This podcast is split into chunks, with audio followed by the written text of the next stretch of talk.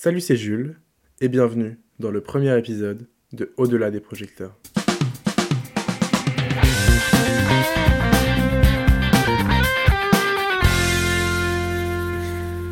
Alors bonjour, bienvenue dans le premier épisode de Au-delà des projecteurs. Donc aujourd'hui, on reçoit donc la première invitée.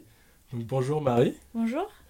Alors on pourrait commencer ce podcast, euh, tu pourrais te présenter un petit peu qui tu es, tes débuts, etc. assez rapidement. Oui, alors je m'appelle Marie Barcelot, je suis artiste équestre et monitrice d'équitation euh, et je, j'enseigne au Mas du Cire à Quissac dans le Gard où nous, où nous proposons également des spectacles équestres sous notre chapiteau, donc à la maison et puis un petit peu partout en Europe. D'accord, super. Pour commencer ce podcast, euh, j'aimerais te proposer un vrai ou faux. Je vais donner des, des phrases et tu vas me dire si c'est vrai ou faux selon toi. D'accord.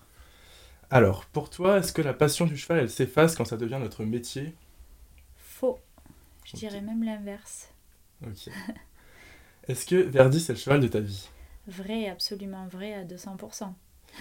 Euh, Est-ce que tu es rassuré quand tu es suspendu à 7 mètres de haut? Pas du tout.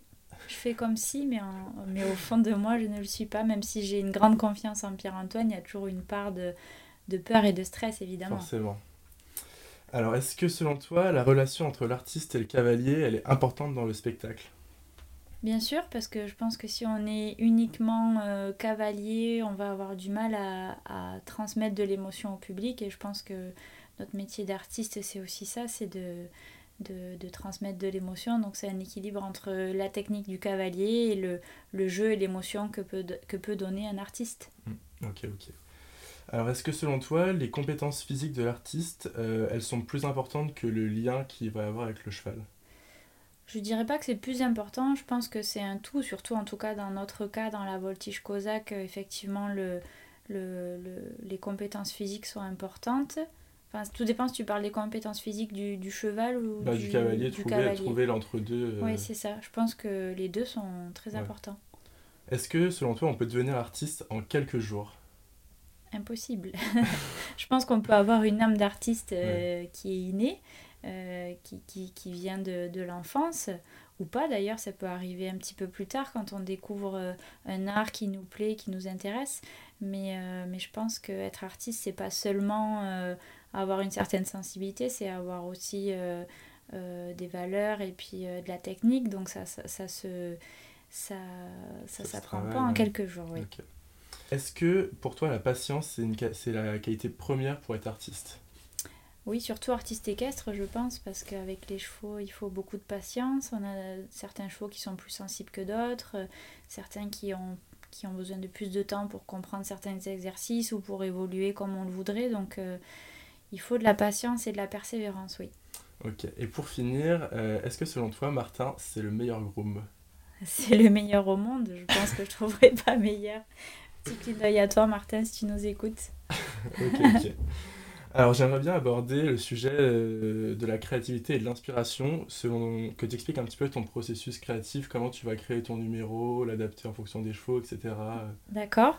Euh, donc les numéros, la plupart du temps, c'est la musique qui me les inspire. Euh, Quand, quand je tombe sur une musique qui me, qui me touche, euh, je commence à partir dans mon imagination et imaginer des numéros. Donc ça part souvent de la musique. Et si c'est pas de la musique, c'est plutôt euh, des chevaux en fait. J'aime quand c'est les chevaux qui nous inspirent un numéro euh, grâce aux compétences qu'ils peuvent avoir, grâce à la sensibilité qu'ils ont aussi. voilà. C'est rare que je parte d'une idée bien précise et que je me dise bah, ça je vais le faire avec tel cheval, avec telle musique. C'est plutôt en général dans l'autre sens que ça, que ça Ok. se passe. Et est-ce que des fois, ça t'arrive de d'avoir une panne d'inspiration, comme par exemple quand on crée un spectacle comme vous avez fait cet été du même pas, où il y a t'as, t'as un blocage, où t'arrives pas à trouver euh, ce que tu veux, ce que... Oui, bien sûr, ça m'arrive et ça m'arrive surtout justement quand, quand j'ai quelque chose qui m'est imposé. Ouais. Un thème ou, euh, ou, euh, ou euh, ben voilà, il me reste tant de temps pour finir ce numéro, je dois trouver quelque chose. Là, oui, je vais avoir des pannes d'inspiration. Après, pour les créations de l'été, on, on a tellement d'idées avec Pierre-Antoine. Donc tout au long de l'année, on les met sur, euh, on les met à l'écrit. Et puis euh, au début de l'année, quand on commence à réfléchir à la nouvelle création, on a matière en général. On a quand même pas mal de matière pour, euh, pour créer quelque chose. Après, il faut trouver un lien entre tout ça, un fil conducteur, parce qu'on ne veut pas non plus que ce soit un fouillis. mais on n'aime pas non plus partir d'une seule histoire parce que ça nous, ça nous restreint trop. On aime bien partir un petit peu dans tous les sens. Est-ce que tu trouves que c'est compliqué de ne pas reproduire les autres aujourd'hui, de se démarquer, de trouver sa touche spéciale avec euh, le monde du spectacle qui se développe de plus en plus et où il y a de plus en plus de monde? Alors, je pense que c'est pas si compliqué parce que, bon, effectivement, il y a beaucoup de choses qui ont été faites dans le spectacle équestre. Euh, effectivement, euh, il n'y a pas non plus 15 disciplines qui peuvent être, être mises en scène dans des numéros dans le milieu équestre. Mais je pense qu'avec de l'imagination et en mêlant aussi d'autres arts, euh, à l'art équestre, on peut encore faire des choses. Euh, euh, voilà, le fait nous qu'on ait rajouté de l'aérien, c'est quand même assez nouveau. on a encore des idées pour rajouter d'autres choses, mais voilà, que ce soit la musique, la danse ou même plein d'autres arts peuvent se mêler à l'art équestre et donner quelque chose d'assez original. Tant que la technique est là mm. et si on arrive à faire passer de l'émotion, je pense qu'il y a encore des choses à faire, bien sûr. Et est-ce que euh, quand tu crées un numéro, tu le crées pour toi ou pour le public? Est-ce que tu penses à ce que le public va penser de ton numéro? Comment, tu, comment ça se passe pour, euh, de ce côté-là? Que tu le crées vraiment que pour toi ou... Au départ, oui, c'est quelque chose d'assez égoïste parce que euh, je suis perdue dans mes pensées, dans mon imagination. Je me vois très bien faire ceci, cela avec Pierre-Antoine ou pas d'ailleurs. Des fois, j'imagine aussi des numéros toute seule, mais avec tel cheval, tout ça. Et puis après, très rapidement, évidemment, bien sûr, on se pose la question euh, de comment va réagir le public parce que, parce que le retour du public est très important pour nous, que mhm. ce soit euh, sur scène grâce aux applaudissements, grâce aux réactions ou euh, le retour qu'on peut avoir en discutant avec eux après les spectacles. On aime beaucoup discuter avec le public, notamment les spectacles à la maison. Après, mhm. après chaque représentation, on, propose aux gens de, de, venir nous rencontrer, de nous donner leur retour. Donc oui, c'est quand même important, c'est un petit peu un baromètre de ce qu'on peut faire ou pas faire, éviter d'avoir trop de longueur aussi. Ça, nous donne, euh, ça nous donne le rythme en fait. Oui, c'est un juste milieu à trouver entre ce que nous on veut et ce que le public peut Exactement. Ok, ok. Je vais te donner des phrases et tu vas essayer de me répondre un peu du tac au tac avec des réponses assez courtes. J'ai la pression. Là, non, ça la chose la plus passionnante dans ton métier euh, La relation au cheval. Euh, toi, dans 10 ans, tu t'imagines comment? Euh, j'espère comme aujourd'hui parce que là en ce moment j'ai l'impression qu'on vit notre meilleure vie euh, professionnellement. Après je pense pas que physiquement je serai autant au top mais on va essayer de se maintenir. Euh, une qualité pour réussir dans le spectacle, la qualité la plus importante L'acharnement et le travail. Une de tes plus grandes leçons que tu as appris durant ta carrière, un moment marquant qui t'a... L'humilité. Parce que, parce que quand on arrive à faire euh, deux, trois petits trucs avec un cheval et qu'il y a deux, trois personnes qui commencent à, à nous admirer, ben, le cheval il peut vite nous remettre à notre place aussi. Donc euh, il faut, euh, faut jamais se reposer sur ses lauriers, je dirais. Un sentiment que tu as quand tu es sur scène, qu'est-ce que tu ressens quand tu, quand tu vois tout le monde qui t'applaudit, tout le monde qui...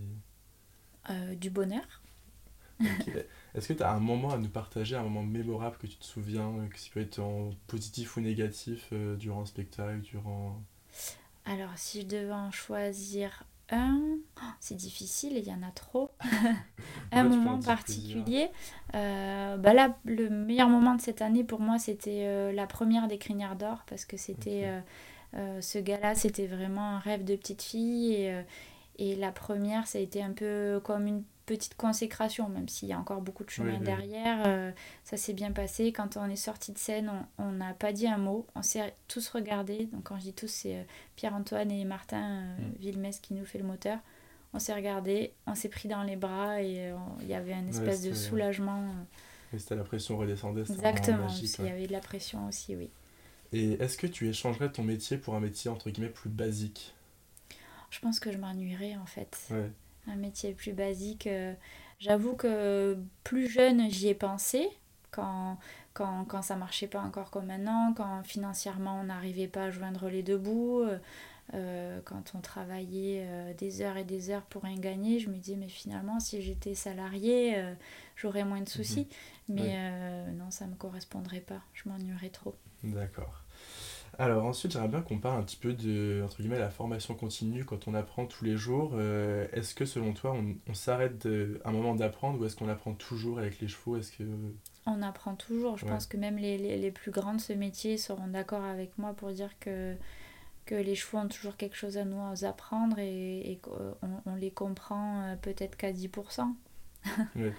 Est-ce que tu es d'accord avec le fait qu'on apprend aussi grâce aux rencontres et aux, et aux expériences qu'on fait euh, dans le monde du spectacle Ah oui, ça, ça j'en suis persuadée et, et, et je l'ai réalisé depuis pas si longtemps, mais euh, ce métier-là m'a permis de rencontrer énormément de personnes qui m'ont aidé à, à grandir euh, dans mon esprit aussi, dans ma mentalité, dans mon ouverture d'esprit, qui m'ont aidé aussi à grandir dans le milieu équestre. Mais les rencontres, euh, et d'ailleurs c'est le premier message que je fais passer aux élèves qui viennent se former avec moi, c'est euh, bah, si vous vous sentez bien ici, c'est chouette, on va vous apporter tout ce qu'on peut, mais n'hésitez pas à aller rencontrer mhm. beaucoup de personnes, beaucoup d'autres euh, professionnels et à vous enrichir de, tout ça. J'allais te demander c'est quoi le conseil que tu donnes aux gens pour réussir, mais du coup tu l'as un peu donné, c'est d'aller voir, d'aller voir les gens, se former, ne pas avoir peur d'apprendre. C'est ça, moi j'avais beaucoup de mal parce que j'étais très très timide à aller voir euh, des professionnels, j'osais pas. Maintenant, j'ose un peu plus et je continue d'ailleurs à, à, me nourrir de ça. Donc, c'est le, le, conseil que je donnerais. Et puis, de ne pas avoir peur de beaucoup travailler aussi. Ça, ça paraît peut-être euh, un conseil bateau, mais, euh, mais c'est vraiment le plus important. Ok, ok. Je vais te donner des mots et tu vas me dire un mot qui te fait penser à celui-là, ou une personne, ou un moment, etc. Si je te dis inspiration. la musique. Euh, voltigeur. Un voltigeur, Pierre-Antoine Chassin. très original. Euh, cheval. Verdi. Euh, fierté. Ma fille. Et amour. Ma famille. Ok, très bien. C'est bonne réponse. À... Les réponses sont validées. Et ensuite, j'aimerais bien qu'on parle un petit peu rapidement de l'avenir du spectacle. Ce que tu penses, toi, de, de l'avenir? Est-ce que tu est as observé des changements depuis, bah, depuis que tu es dans le milieu? Comment ça se passe pour toi? Ce que tu en, en observes Oui, alors ce que j'observe, c'est que ça se démocratise beaucoup. Euh, il y a beaucoup de, de, de, jeunes talents qui arrivent avec des idées, avec, euh, euh, des, bonnes intentions. Donc tout ça, je trouve que c'est super et je pense que, que c'est grâce à eux que, que, ce milieu va continuer à, à évoluer. Je pense qu'on n'a pas encore tout vu, donc ça c'est chouette. Après, le côté qui m'inquiète qui un petit peu plus, c'est le, le, côté les animalistes. Mmh. Euh, je vois beaucoup, beaucoup de gens qui, qui vont euh, soulever des, des, points, des détails. Euh, enfin, on est dans l'exagération et on n'est pas du tout dans le, dans le soutien, en fait. Je pense qu'on devrait tous se soutenir et, et s'entraider. Et de ce côté-là, je trouve qu'on manque de solidarité. Est-ce que toi, tu as déjà eu des problèmes avec des gens, des, bah, des animalistes ou des choses comme ça? Tu as été confronté à des personnes qui sont euh, non, personnellement, moi, dans le milieu équestre, ça m'est jamais arrivé. Moi, je suis très euh, proche aussi du milieu de la tauromachie, donc là, évidemment, oui.